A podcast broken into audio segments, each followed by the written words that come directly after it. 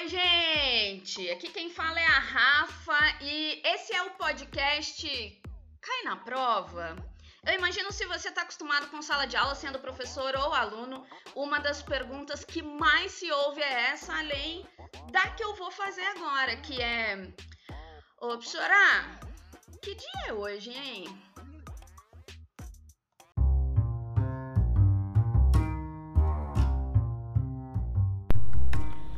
Não tem aquela história de que em briga de marido e mulher ninguém mete a colher? A Lei Maria da Penha é totalmente contra esse pensamento. Bom, hoje eu vou encerrar as brasileiras, pelo menos inicialmente, que eu trago nesses perfis lá do livro dos Mulheres Incríveis, e eu vou encerrar com a Maria da Penha, mais uma pérola do Nordeste. E é isso, tá lá na página 59 do livro.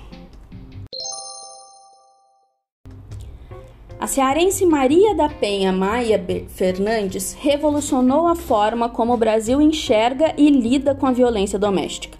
Farmacêutica bioquímica, formada pela Universidade Federal do Ceará, ela conheceu o colombiano Marco Antônio Heredia Viveiros enquanto fazia mestrado em parasitologia em São Paulo.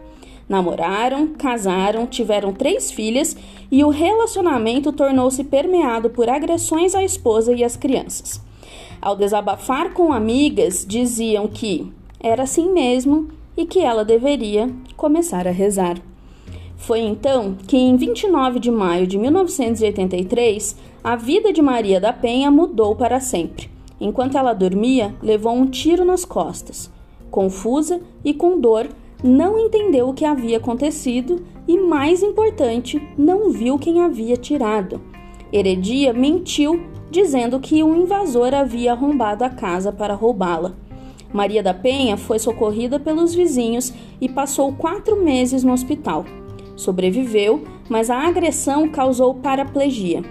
Ao voltar para casa, ela passou a viver aprisionada pelo marido não podia fazer nada para conter as agressões do marido às filhas ou a si mesma. A família de Maria da Penha entendia a gravidade da situação e se moveu em paralelo para obter a separação. 15 dias depois da liberação de sua internação, em outubro de 1983, ela sofreu uma nova tentativa de assassinato. Heredia mexeu em cabos elétricos do chuveiro para eletrocutar a esposa enquanto tomava banho. Ao sentir que levava pequenos choques no box, evitou o banho com a ajuda da babá das crianças. Quando Heredia viajou, ela saiu de casa e deu início a um processo jurídico contra o ex-marido. Foram oito anos até que ele recebesse julgamento pelo que fez. E apesar de todas as evidências de que ele era culpado por cada um desses crimes, ele saiu em liberdade. Maria da Penha sentia-se sozinha e desesperada. Para alertar a todos sobre os horrores que estava vivendo, escreveu um livro publicado em 1944. Sobrevivi. Posso contar. O livro repercutiu. Maria foi procurada por grupos de direitos humanos, denunciou o Brasil na Organização de Estados Americanos, uma vez que o país havia assinado um tratado que se comprometia a aumentar a segurança para as mulheres e reduzir a impunidade dos agressores, mas não cumpria isso. Após pressão externa, o Brasil foi obrigado a rever suas políticas de contenção à violência contra a mulher. A Lei 11.340, de 7 de agosto de 2006, leva o nome de Maria da Penha e previne a violência doméstica e familiar de forma clara.